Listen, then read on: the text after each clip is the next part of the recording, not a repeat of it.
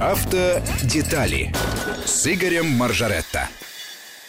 Я не знаю, что добавить. Автодетали с Игорем Маржаретто. Игорь, приветствую. Добрый день всем, Наш кто нас автомобиль, слушает. автомобильный обозреватель Игорь Маржаретто в студии. Пока ты не начнешь рассказ, я напомню нашим слушателям, э, если вы э, сомневаетесь, как жить со своим автомобилем, хотите жить с новым, совсем не понимаете, как жить с теми людьми, которые регулируют ваши отношения с вашим автомобилем, то вот все вопросы можно присылать сюда. 8 903 170 63 63. Это воп- вопросы, да. Это номер, по которому можно писать, подчеркиваю, писать в WhatsApp и Viber 8 903 170 63 63. Если удобнее пользоваться смс-ками, тогда 5533, короткий номер, слово «Весть» обязательно в начале текста, чтобы ваше послание пришло сюда в студию. Обязательно будем отвечать на ваши вопросы, но чуть позже, а пока м, человек с автомобилем, м, как это, автомобиль не роскошь, а средство передвижения. Поэтому Игорь Маржаретто не просто любуется автомобилями, а прям ездит на них. Вот, как, Да, и как с удовольствием.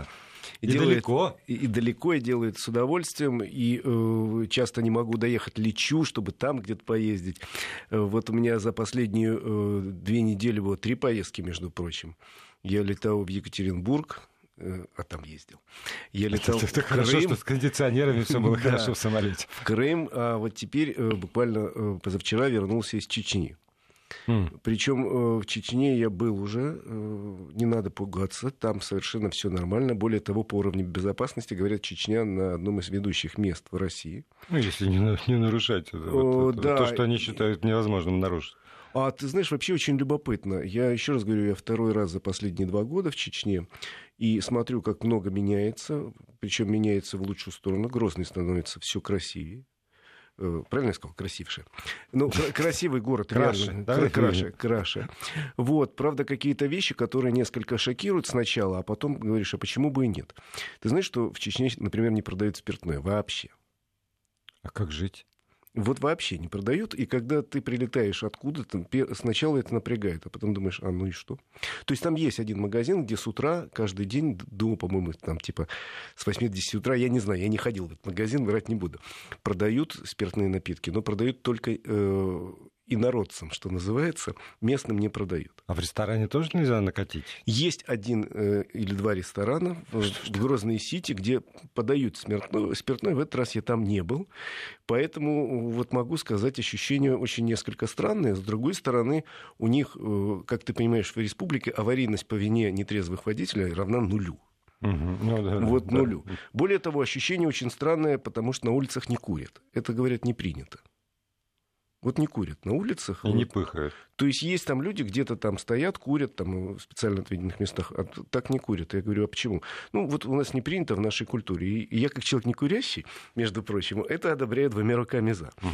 Вот. Не, И- мне, мне там делать нечего в этом э, Грозном. и, и могу сказать тебе, что э, некоторые думают, что там ходят женщины в паранжах непрерывно. Ничего подобного. Нет. Нет, женщины ходят ровно так, как им удобно. То есть э, большинство ходит в косынках. Это касается и русских, и чеченок, потому что покрывать волосы принято у женщин. Э, но ходят и без косынки. Э, В паранже видел женщину один раз.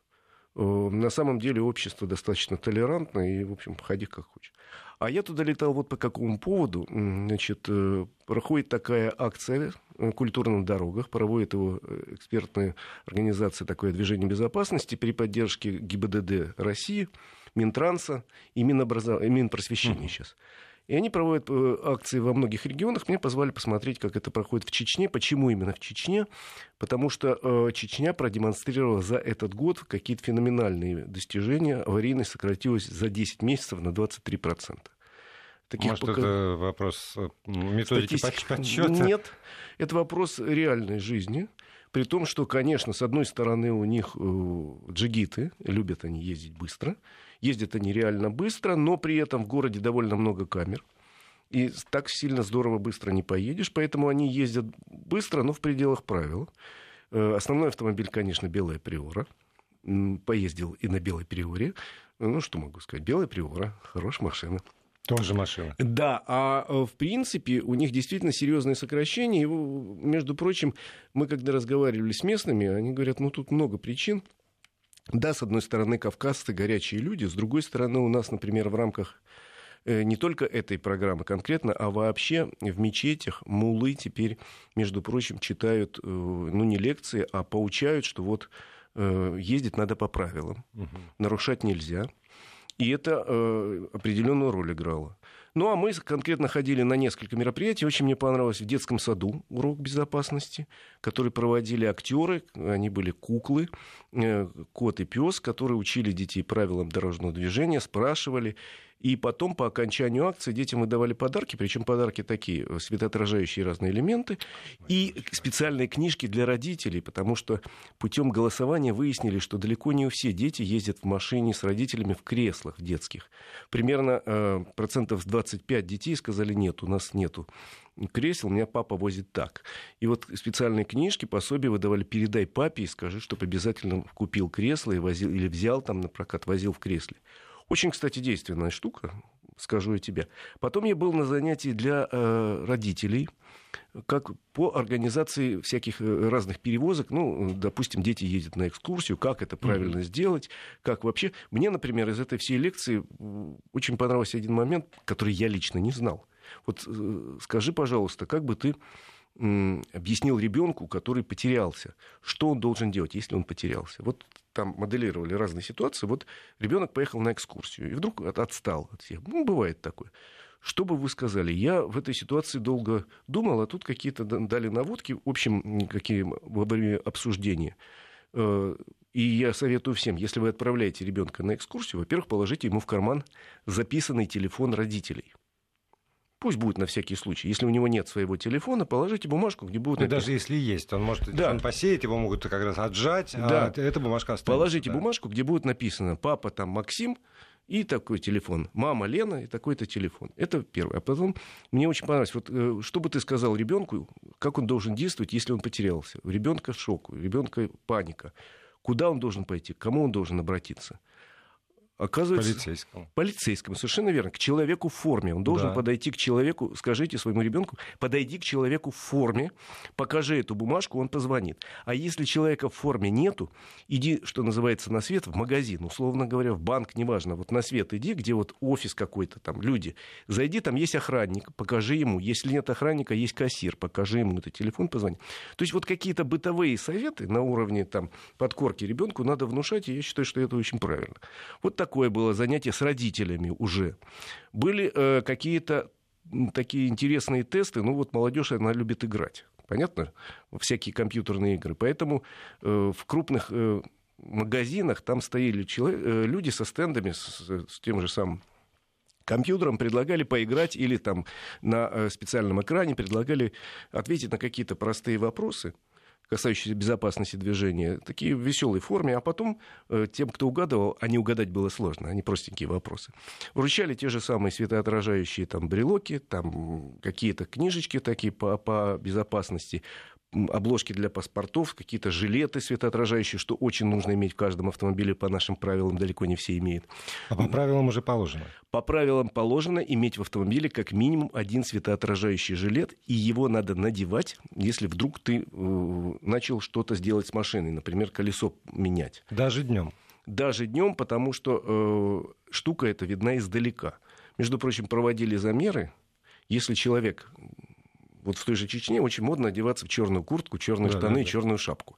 Ну, это вообще на Кавказе, да вообще в России, в принципе, мужчины так одеваются. Не марка. Да, так вот человека в свете фар, особенно зимой, видно, вот когда он весь в черном что-то делает возле автомобиля, примерно за 20 метров. Тормозной путь автомобиля при э, остановке даже 60 э, километров в час до нуля занимает 30 метров. Вот вывод. Угу. Ну и, соответственно, если человек в жилете, его видно за 200 метров.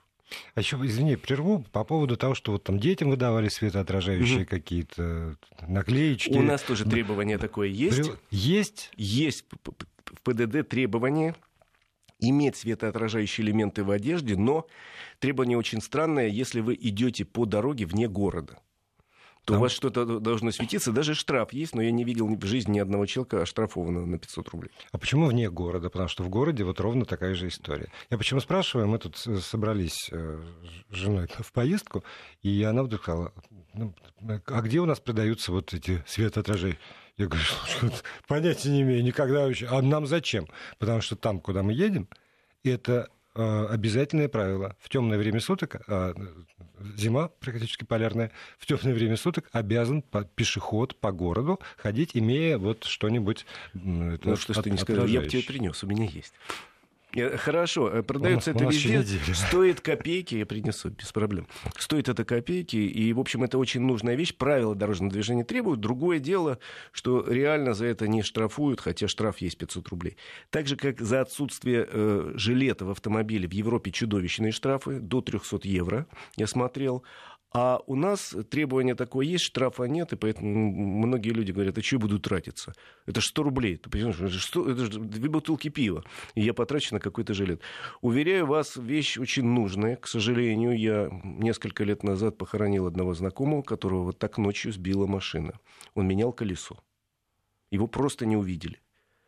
Поэтому вот какие-то такие вещи, я, я говорю, вот поехал в Чечню, именно посмотреть, как можно учить.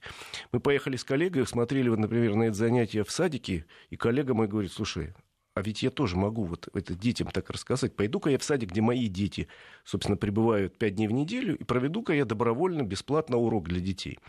А я подумала, а я могу, наверное, в школе провести такой урок. Э, наверное, это нужно. Ну, надо придумать так, чтобы детям было интересно, потому что ну, нельзя долго, нельзя занудно. Это должна быть какая-то пятиминутка, но веселая.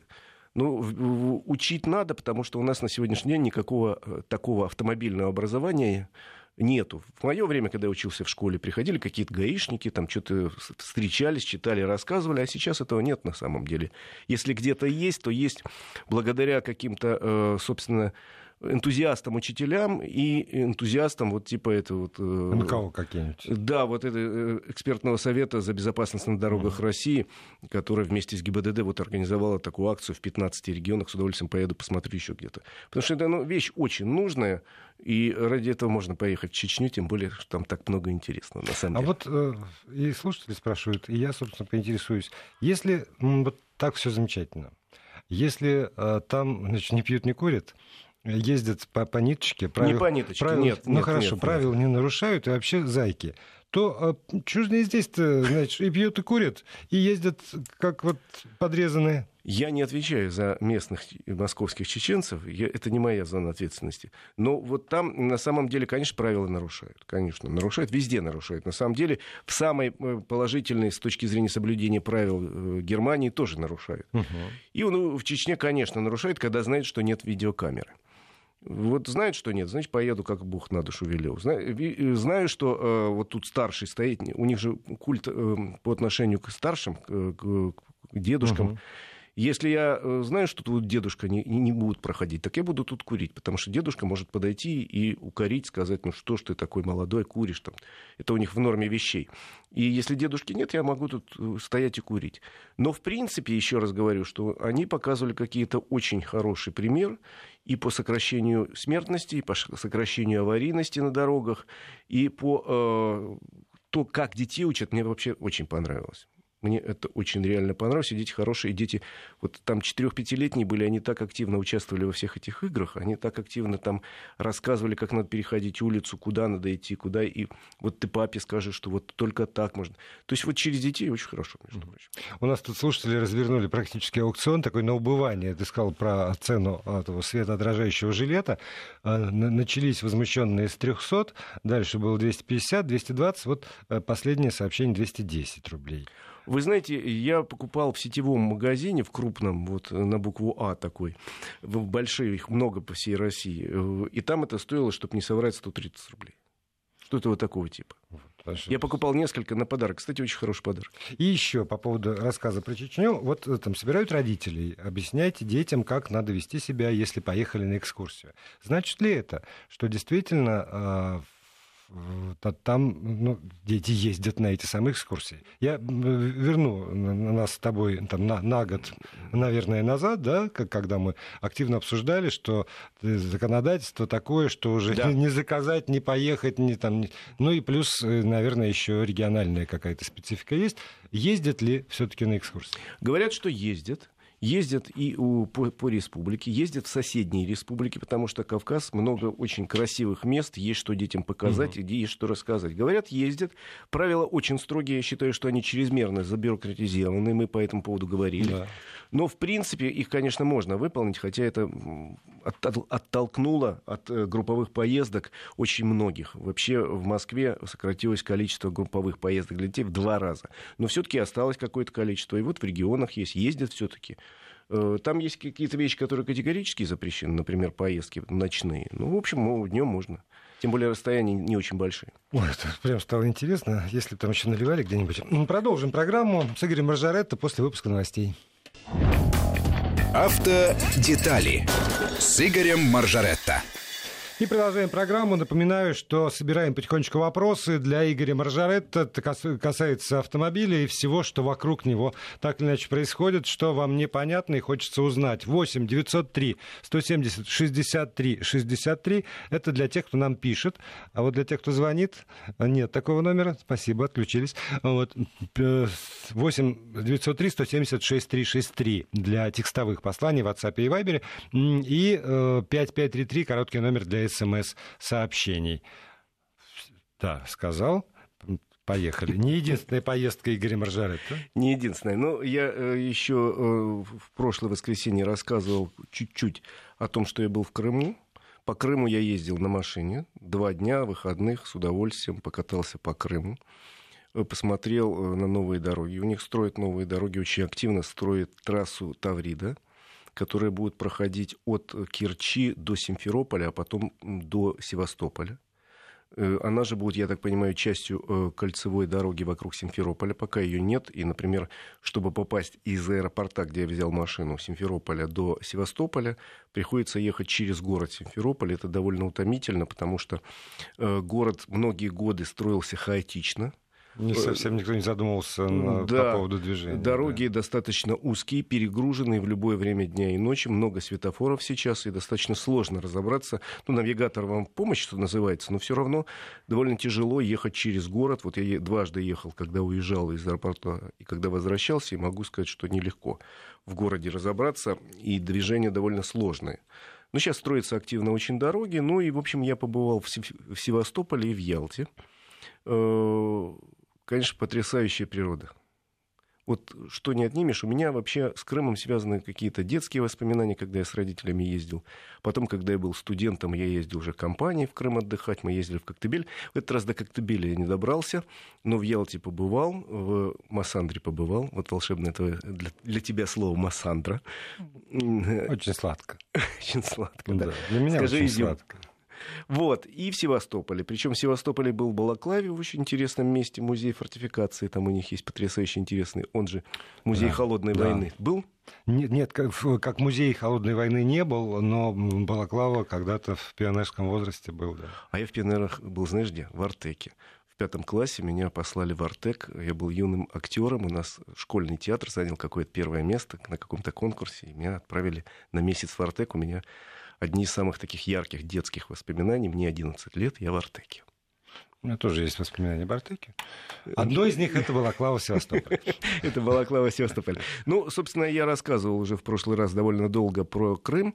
И интересно, как тема для путешествия, он бесконечен, совершенно чудесен. Я вот Крыму был десятки раз, например, а до сих пор не поднимался на Айпетре. Ты поднимался на Айпетре? Да. А я нет. Вот я двоечник. Да. А был какой-то фестиваль телевизионных программ, и я в нем участвовал давно самое начало 2000-х, наверное, в Ялте проходил. Вот, и тогда мы много чего успели посмотреть. Ну, видишь, а меня э, повезла, как ни странно, компания Nissan. Туда, в Крым, вроде как у нас иностранные компании не очень жалуют этот регион. А тут с удовольствием я с Nissan поехал в Крым, ездил на новых внедорожниках Nissan X-Trail очень хорошо, очень доволен остался. Он совершенно обновился. Там появилась, ну тебе не понять, а вот если я скажу в эфире, там появилась такая штука, которая, по-моему, в первой машине на моей памяти есть. У нее есть возможность выбора, э, какую ты берешь запаску.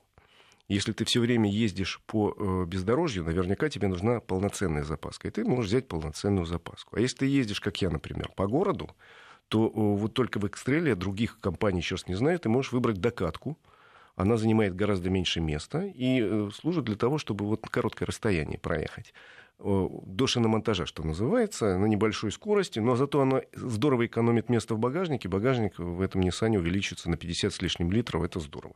А вот это выбор, это машина тебе говорит, какой взять? Нет, это когда ты покупаешь у дилера, а. ты приходишь и говоришь, я хочу вот такую-то комплектацию, хочу с дизелем угу. или хочу с бензиновым двигателем. Хочу с бензиновым двигателем 2 литра или 2,5. Хочу э, там такую-то комплектацию выше или ниже, богаче или беднее. И в том числе говоришь, а я хочу, чтобы у меня была полноценная запаска, потому что я периодически езжу по бездорожью к бабушке. На Айпетре. На Айпетре, между прочим. Между, да. Да, а они говорят, да, пожалуйста. А если ты вот приходишь и говоришь, а я буду ездить только из Москвы, там, я не знаю, в Красногорск. Там идет дорога хорошая. Зачем мне таскать лишний груз в багажнике? Тем более это сильно сокращает багажник. Я уж не говорю, что автомобиль очень сильно обновился с точки зрения прошивок двигателя, подвески, там много чего интересного с ним произошло. Но вот для меня, например, вот этот, вот этот шаг навстречу потребителю был очень важный. Да, приятный такой. Очень важный. А у меня, как у человека, который ударен, видимо, политикой, первая мысль была, теперь Nissan X-Trail не пустят на Украину. Я думаю, что у компаний таких крупных, в общем, проблем особенных нет. Они во всем мире присутствуют. А у самых принципиальных, как правило, принципиальность пропадает, когда надо Э, в свою сторону сыграть. Поэтому пустят, конечно же, пустят. Да. Пустят, пустят. На самом деле никаких проблем нет, но вот э, я получил удовольствие, поездил по Крыму, я последний раз был 4 года назад, и тогда я был в другой части Крыма, он удивительный, природа там фантастическая. С точки зрения пляжного отдыха, наверное, сейчас есть места и получше, где и песочек есть в Крыму, как известно, везде камень где и сервис, наверное, получше есть. Но с точки зрения природы, конечно... Уникальности. Там, там есть места совершенно фантастические. Совершенно фантастические. Ну, мы, например, заехали, я никогда не был э, Называется это «Долина призраков». Это э, участок такой горный между Алупкой и э, Симферополем, в сторону совсем рядом.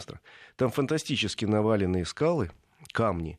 Причем в некоторых можно увидеть там профиль Екатерины, допустим, и еще что-то. А там еще очень, когда очень красивый. Встает солнце или садится, и попадают лучи, там смена освещения. Э, там, между прочим, снимался замечательный э, советский фильм, один из самых любимых наших с тобой фильмов «Кавказская пленница». Mm. Он снимался в Крыму. да. Э, и, соответственно, там показывает камень, на котором, собственно, танцевала Наталья Варлей. Он сохранился. К нему стоит лесенка, и на, нее, на него можно подняться на этот камень. И Девушки поднимаются и потанцевать. Их, их кавалеры фотографируют тут же.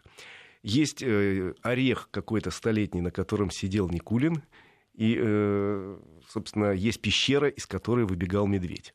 Она есть, пожалуйста, тропинка вот не так проложена. куются легенды. да, кстати, потрясающее, красивое место. Вот, так что для автомобильных путешествий этот регион очень интересный. Тем более, что сейчас туда можно без проблем заехать с помощью замечательного моста, потрясающей красоты, которую я пока еще не видел. Это у меня в планах, потому что я летел на самолете, там садился на машину. Э, хочу проехать по мосту, конечно, это сейчас у любого автомобилиста мечта проехать по этому мосту, сфотографироваться. Кстати, основное нарушение правил на этом мосту, ты догадываешься, какое? Медленная езда. Остановка да. запрещена, ну что-нибудь такое. Да, да, да, совершенно. Люди не, не, не, не быстро едут, а тормозятся, да. Потому что красиво, и надо сделать селфи. Я на мосту. А запрещено? Конечно, категорически. Ну, на любом мосту нельзя останавливаться для фотографирования, если только этот мост не проезжий. А кто же штрафы собирает? Значит, кто-то все-таки остановился для того, ну, чтобы собирать штрафы? Нет, во-первых, там есть камеры везде установлены, во-вторых, там курсирует служба безопасности, и они, говорят, реально гоняют людей, которые пытаются остановиться э, запрещают, потому что ну, это стратегический ну, да. объект. Во-первых, ну, это ну, вообще, действительно, любой мост, э, там, там остановка запрещена. Да. Так что вот у меня такие были путешествия. У меня впереди еще до конца года их несколько будет. Я с удовольствием расскажу. А сейчас, собственно, я хотел перейти, у нас не так много времени, к главным автомобильным новостям которых много на этой неделе. Э, некоторые со знаком плюс. Например, наконец-то у нас э, на этой неделе отменили знак шипы. Угу. Наконец-то, потому что давно об этом разговоры шли, что знак этот бессмысленный, он ни о чем не говорит уже людям. Вводили его в советские времена, когда автомобиль с шипами тормозил резче, чем автомобиль без шипов. Сейчас при, современных технологиях это, в общем, разница в тормозном пути не, незначительна. И не стоит совершенно клеить знак шипы, э, тем более он закрывает часть обзора. Соответственно, э, гаишники уже давно не штрафуют, хотя штраф есть 500 рублей или предупреждение за отсутствие знака шипы. Э, неоднократно обращался глава ГИБДД России Михаил Черников к своим подчиненным, чтобы они не штрафовали. И от МВД давным-давно было просьба, ну, проект направлен в правительство, отменить этот пункт правил дорожного движения, который требовал знак шипы. И этот знак отменили с этой недели, так что можете радостно содрать знак шипы, если у вас наклеен. Новый клеить не надо.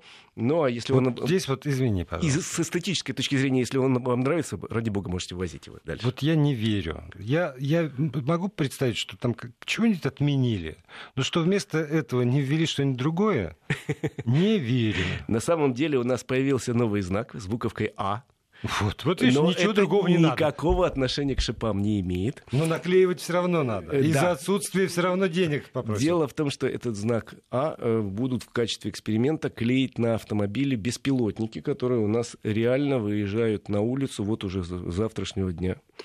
Эксперимент будет проводиться в Москве, в Татарстане и на участке трассы М11. Угу. На улице выйдут беспилотные автомобили. Участие в эксперименте, насколько я знаю, принимает компания Яндекс, э, группа ГАЗ, группа КАМАЗ и еще должны подключиться некоторые другие автомобильные производители. То Подожди, есть... а улицы не назвали в Москве, на которые будет выезжать? Ну так, чтобы на всякий случай знать. Нет, пока не назвали, но в этом автомобиле будет, кроме буквы А сзади, масса табличек, что это автономный автомобиль, э, будьте осторожны. На самом деле, по нынешним правилам, временным, э, автономный автомобиль без водителя э, сам по себе передвигаться не может.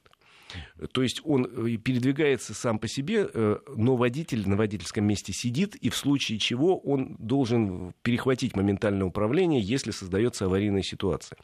То есть беспилотный автомобиль едет, он с помощью камер, лидаров, радаров щупает вокруг все, Э, едет спокойненько, не нарушает правила, э, но если что, вот этот самый инструктор, назовем его так, или контролер, он Вахтер, перехватит охранник. Ну, руль и вмешается. Так что бояться этого автомобиля не стоит, там в любом случае есть человек. Бояться стоит только одного, что другой водитель или пешеход, совершенно непредсказуемый, вдруг надумает встать на пути, что называется. Кстати, самая известная авария с водителем, э, с автономным автомобилем в Америке случившаяся, когда погибла, по-моему, женщина, она на велосипеде вдруг решила подрезать этот автомобиль, и он не успел среагировать. И э, контролер не успел среагировать. Но она действовала вопреки правилам и логике. А автомобиль, он привык, э, знаешь, думать... И она не одна. Кто, кто на дороге действует вопреки правилам и логике. В этом и опасность, понимаешь? Но в любом случае имейте в виду, что вот на улице Москвы, э, Татарстана и э, на трассе М11 появится автомобиль с табличкой А. На всякий случай, если вы увидите такой автомобиль, строго соблюдайте правила дорожного движения, как минимум. Вот я бы на всякий случай сказал, что появится масса автомобилей, но на них не будет никаких знаков. И поэтому на всякий случай поступайте всегда в соответствии с правилами и логикой. Да, это совершенно верно. Правила и логика должны быть, и, соответственно, э, не надо нарушать их. Ну, что еще из, из новостей? Э, наконец-то снова э, возродился разговор, причем ведут его уже несколько лет. Более того, было по этому поводу поручение президента, чтобы не соврать, года четыре назад. Но что называется ВОЗ и ныне там, речь идет о том, чтобы ввести некий, некую законную процедуру продажи красивых номеров. Угу. Это вообще моя любимая тема, да. потому что, э, вы знаете, есть законы экономики, которые пока никому не удалось отменить. А законы экономики говорят, если есть спрос, будет и предложение. В нашей стране довольно устойчивый спрос на так называемые красивые номера, причем, э, как правило, э, это касается номеров, где, условно говоря, три одинаковые цифры, или номера с нулями, или номера какие-то еще, например, там, для кого-то важный номер 123, допустим, можно считать красивым. Э, во всем мире существует практика, как эти самые красивые номера продавать, раз есть спрос. Я смотрел, как это происходит, например, в Соединенных Штатах. Там, э, ну, там отличается законодательство от штата к штату, но в среднем выглядит так. Если ты хочешь некий красивый номер, у них 8 знаков, соответственно, э, ты можешь заказать любые 8 знаков, но если ты хочешь но ну, тебе придется их оплатить. За каждую букву или цифру ты платишь, условно говоря, 100 долларов. Если обычный номер стоит 10 долларов, то это тебе получится 800. Есть ограничения. Нельзя, э, значит, ну, чтобы повторялись. Например, я хочу там My Love, а My Love уже занято, значит, угу. ну, могу написать My Love 23, условно говоря. А, Ветреник, слушай, 23 да. любви, любови. Нельзя аббревиатуры, типа ЦРУ, угу. там, или еще какие-то разных организаций. Нельзя ругательство и слово мафия, например, нельзя. Вот если у нас показывают фильм с машиной мафия, это Нарушение. На самом деле, да нет, ну это на самом деле фейк. Не бывает таких машин. Э, и все, и, пожалуйста, заказывай, ради бога. Почему нельзя ввести до сих пор у нас, я не знаю. Мне очень понравилось, как организована в Грузии эта процедура. Я в Грузии довольно э, подробно изучал их систему регистрации автомобилей. Мне интересно стало, потому что очень любопытная реформа. Система обучения вождению, очень интересная реформа. Так вот, в Грузии выглядит так. Ты приходишь в пункт регистрации, и тебе компьютер выдает случайное количество букв и цифр. Ты говоришь, О, окей, меня это устраивает, платишь там, условно говоря, 10 лари и получаешь этот номер. Если тебе нужно свое сочетание, например, вот я родился 28 марта, мне сочетание 28.3, вот важно mm-hmm. для меня, условно говоря, я говорю, а я хочу 28.3, то есть не случайно, вот. ты говоришь, хорошо, ты заплатишь 20 лари. Э, значит, и забирай. А если ты хочешь что-то такое модное, там, три семерки или там 007, uh-huh. это уже заплатишь другие цифры, э, других денег. И в том пункте регистрации, где я был, на самом видном месте висел номер, в котором 7 семерок.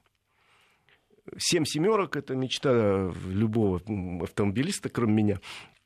Я не хочу, я никогда не хотел красивый номер, вот такой я странный. Значит, э, висел номер, и мы у начальника этого подразделения спрашиваем, а почему он висит, почему его до сих пор никто, никто не берет?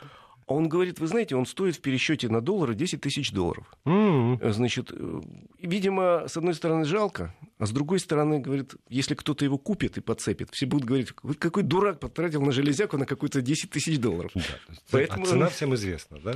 Да, там у них прескурант. Mm-hmm. Пожалуйста, висит прескурант. Почему у нас нельзя было сделать давным-давно такую процедуру, объяснения у меня нет. Потому что спрос есть, существует процедура, они описаны в, в интернете, можете найти, как, если вы хотите купить номер. Эта процедура законная, но очень э, длинная и дорогая. Мы знаем пути короче. Вот, зачем? Пусть не дешевле, но короче. Зачем, если существует спрос, ну давайте вы введите какой-то прескурант. Тем более, что у нас с будущего года, с будущего лета будет большая реформа регистрации автомобилей. И в частности, зарегистрировать можно будет автомобиль официально совершенно прямо у дилера. Э, в рамках этого готовится некий пакет предложений, не знаю, в чем они заключаются. Минэкономики якобы разработала. Что тут разрабатывать? Ну, видите, вот смотри, я привел американскую систему, я привел сейчас грузинскую систему. Есть система в Арабских Эмиратах. Там красивые номера разыгрываются на аукционе.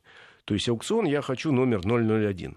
И такой номер, если мне память, у них был продан как-то э, с какими-то вот арабскими буквами, был продан даже за миллион долларов. Вот какой-то шейх. Главное, чтобы в Грузию не приезжал, там хохотать все станут, понимаешь? Хохотался, называется. Поэтому почему нельзя было ввести эту процедуру? Да любую, аукцион, аукцион. Э, побуквенно, побуквенно. Да, хочешь потратить деньги, пусть тратят. Пусть тратят эти деньги, главное, совершенно законно пойдут в кассу, в госбюджет, а сейчас они э, идут дельцам, которые... Знаешь, есть какая процедура? Человек покупает убитую машину, с, э, на нее регистрирует левый номер, ну, в смысле, угу. я уж не знаю, каким образом регистрирует номер тот же три семерки, а потом предлагает э, людям купить, и говорит, эту убитую машину. Цена этой машины вот такая, цена этого номера такая, а потом вы себе перевести.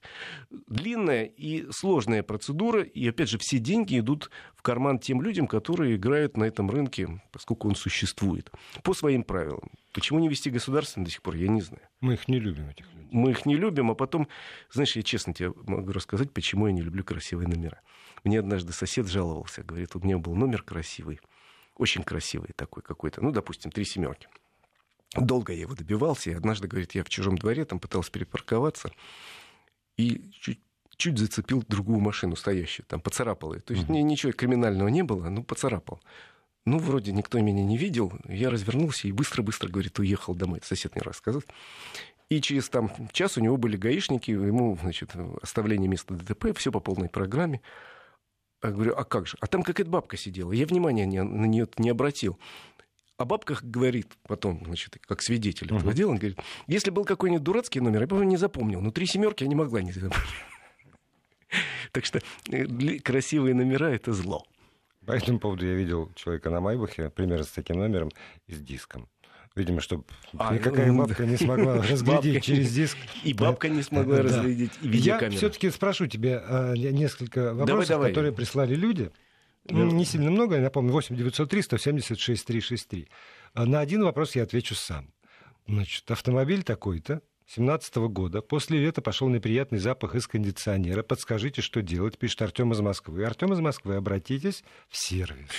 Не на радио. Если, если пахнет, это не на радио. Это не на радио. Вообще, э, чаще всего проблемы случаются с кондиционером, если вы давно не меняли фильтр. Фильтр положено менять каждый год. Да. Мало ли... Мыться надо каждый день, фильтр менять каждый год, протирать тряпочкой выступающие части автомобиля. автомобиля вот, да. на самом деле, еще раз говорю, обратитесь в сервис, это будет проще. А, а скорее всего выяснится, что просто надо поменять фильтр и все.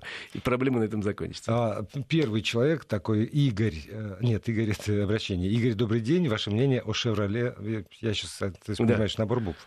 «Шевроле Орландо» 2 литра турбодизель. Отличная машина, очень мне нравится. К сожалению... Это продать или купить еще надо К сожалению, она не продается сейчас в России официально.